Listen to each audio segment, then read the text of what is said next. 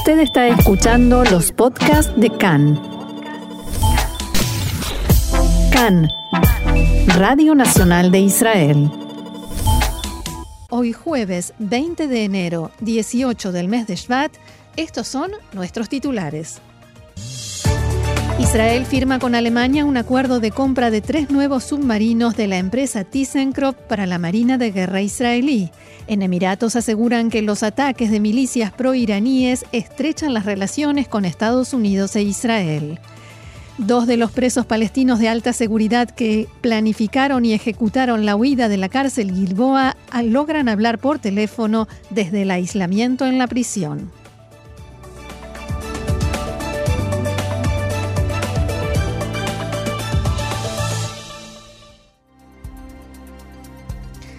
Vamos ahora al desarrollo de la información. Los ministerios de defensa de Israel y de Alemania, junto con la empresa ThyssenKrupp, firmaron hoy el acuerdo para la adquisición por parte de Israel de tres nuevos submarinos para la Marina de Guerra israelí por unos 3.000 millones de euros. Los submarinos serán desarrollados y fabricados en Alemania y el primero será entregado a Tzal dentro de los próximos nueve años. El ministro de Defensa, Benny Gantz, dijo esta mañana, abro comillas, la compra de tres submarinos operativos de primer nivel se suma a una serie de medidas que hemos impulsado en el último año para el reequipamiento y fortalecimiento de Tzal y mejorar su disponibilidad operativa en todos los frentes de guerra. Quiero agradecer al gobierno de Alemania por su asistencia en impulsar el acuerdo y por su apoyo y compromiso con la seguridad de Israel. Estoy seguro de que los nuevos submarinos mejorarán las capacidades de nuestra Marina de Guerra y ayudarán a mantener la superioridad estratégica de Israel en la región. Los submarinos pertenecen a una nueva serie que llevará por nombre Dakar. El gobierno alemán financiará parte del acuerdo por medio de un subsidio especial, según un pacto firmado entre ambos países en 2017.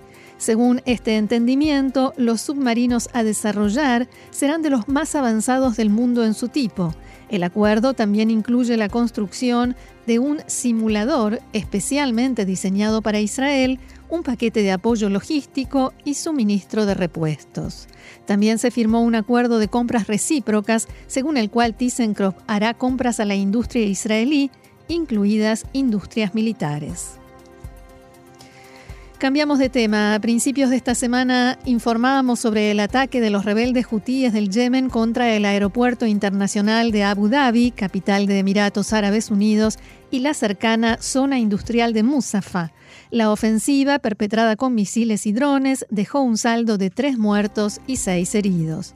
Los hutíes, que cuentan con apoyo militar y financiero de Irán, asumieron la autoría del ataque.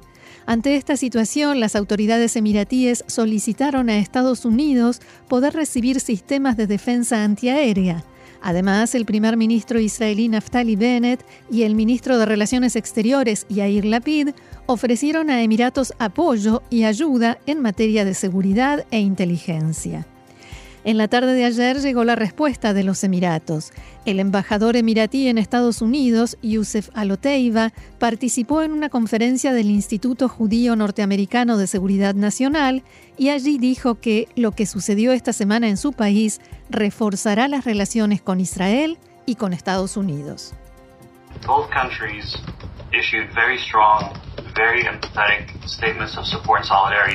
Los dos países difundieron declaraciones de apoyo y solidaridad después del ataque del domingo, y yo quiero agradecer a los dos embajadores, sus países y sus pueblos. Por supuesto que habrá una importante cooperación en cuestiones de seguridad, inteligencia y defensa. Los ataques del domingo no hacen más que demostrar por qué esto sigue siendo una prioridad. En este contexto hubo una conversación telefónica entre los ministros de defensa de los dos países.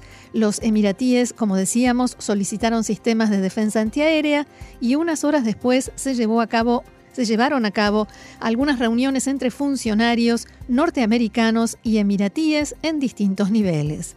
El segundo pedido, casi exigencia de Emiratos a Estados Unidos, apunta directamente a los hutíes. Transparency here, we are asking y solo para decirlo con total transparencia, estamos pidiendo a nuestros amigos en la Administración y en el Congreso norteamericanos que restablezcan la designación de los hutíes como organización terrorista extranjera. Creo que en este caso no hacen falta explicaciones. El caso habla por sí mismo. Seguimos adelante. Fue completado el desalojo de la familia Saldía que, se había atrincherado esta semana en la vivienda que ocupaban en el barrio de Yesh Yaraj, en Jerusalén Oriental, contraviniendo un fallo judicial. Grandes dotaciones policiales y funcionarios municipales se, se dirigieron a la vivienda en la noche de anteayer y detuvieron a 18 miembros de la familia y allegados y simpatizantes para ser interrogados. Ellos son sospechosos de desobedecer una orden judicial, atrincheramiento violento y disturbios.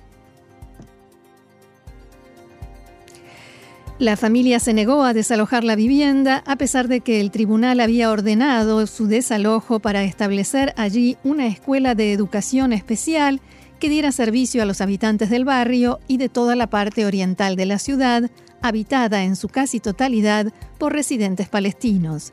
Ayer en el Consejo de Seguridad de Naciones Unidas, el ministro de Exteriores de la Autoridad Palestina, Riyad el-Malki, condenó duramente a Israel durante una audiencia. Abro comillas, Israel continúa su guerra contra el pueblo palestino. Israel allanó, detuvo y destruyó una casa en Yeh Yaraj. La policía israelí es posible la política israelí, perdón, es posible porque no hay implicancias para sus acciones. Existe una tendenciosidad a favor de Israel, no en su contra. Se debe proporcionar defensa internacional y acabar con la ocupación colonial. La solución de dos estados está en peligro y la comunidad internacional debe salvarla. El embajador de Israel en la ONU, Gilad Erdan, criticó a la autoridad palestina que no condena actos terroristas y explicó la situación en Jerusalén. Los palestinos, dijo, aprovechan toda situación para distorsionar la realidad y provocar la escalada del conflicto. Lo que ocurre ahora en Yaraj es un ejemplo excelente, una familia que robó un terreno para sus necesidades personales, mientras que fueron destinadas a construir una escuela para niños con necesidades especiales. Erdán agregó que se trata de un asunto municipal que ya atravesó todos los procedimientos legales, incluido un fallo judicial, pero los palestinos todavía deciden utilizarlo.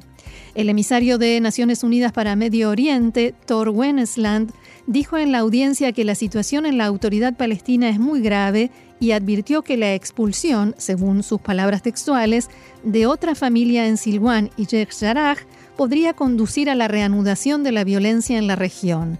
Llamó a detener la expulsión de las familias y a autorizar planes de construcción palestina legal. En el plano local israelí, el diputado Mossi Raz de Meretz dijo que la evacuación se hizo en medio de la noche utilizando violencia y arrestos y que no hacía falta evacuar para construir la escuela. También el movimiento Shalom Ahshab, pasa ahora, condenó la acción y señaló, señaló que la municipalidad de Jerusalén y quien la encabeza, en referencia al intendente Moshe León, se han convertido en el brazo ejecutor de la expulsión y el despojo de palestinos de sus casas. En cambio, el líder del partido Otzma Yehudit, diputado Itamar Ben-Gvir, felicitó a la municipalidad de Jerusalén por manifestar gobernabilidad y dijo que hay que continuar expulsando a numerosos intrusos que ocupan ilegalmente otros edificios en la zona. Estos intercambios de acusaciones se produjeron en el contexto de la histórica audiencia en el Consejo de Seguridad de la ONU en la que Israel presentó el acuerdo ambiental suscrito en noviembre de 2021 con Emiratos Árabes Unidos y Jordania como un ejemplo para avanzar en la paz en Medio Oriente, una región muy afectada por el cambio climático, la escasez de agua y la desertificación. El embajador israelí ante la ONU, Gilad Erdan, señaló que este acuerdo de agua por electricidad muestra que hay muchas cosas que pueden lograrse en la región, cuando hay una voluntad de nuestras naciones de trabajar juntos, en sus palabras, mientras que, dijo, los palestinos tienen prioridades diferentes.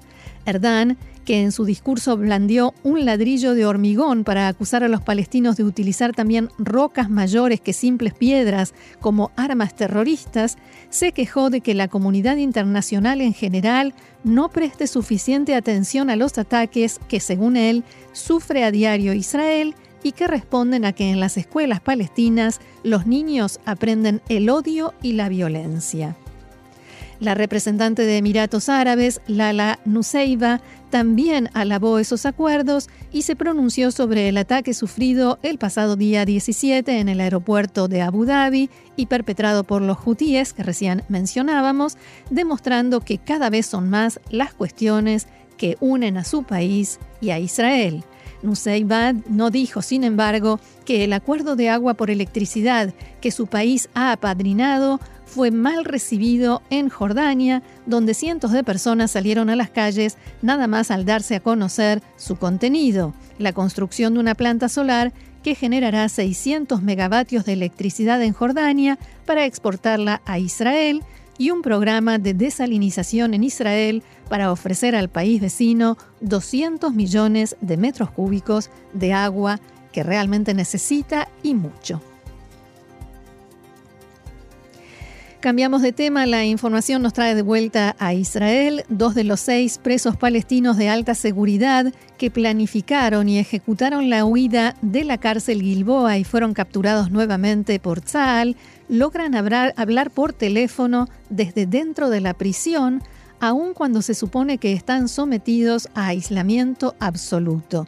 Lo hacen a través de los celulares de otros presos tanto a sus familiares como a otras personas ligadas a su actividad terrorista sin que nadie los moleste. Recordemos que se trata de terroristas, terroristas definidos por Israel como con sangre en las manos y su nivel de peligrosidad es sumamente alto. Estas llamadas no son supervisadas, de modo que no se puede saber qué información o instrucciones se comunican en ellas. Fuentes de dentro de la misma prisión critican duramente a las autoridades del servicio penitenciario por no saber nada acerca de esta actividad. Otra vez, terroristas presos operan bajo las narices de esta institución, dicen desde adentro. El servicio penitenciario emitió un comunicado diciendo, aclaremos que se trata de un pabellón de separación donde son retenidos un número muy limitado de presos, la mayoría de ellos con restricción telefónica parcial o total, de modo que si llaman lo hacen desde teléfonos públicos supervisados. Lamentablemente, a pesar de nuestro pedido, no nos fueron presentados todos los hechos relevantes para que podamos examinar la denuncia de manera exhaustiva y por eso no podemos determinar si se ha cometido una falta disciplinaria. Es decir, estas llamadas se producen o se produjeron sin el conocimiento del servicio penitenciario y este comunicado lo confirma.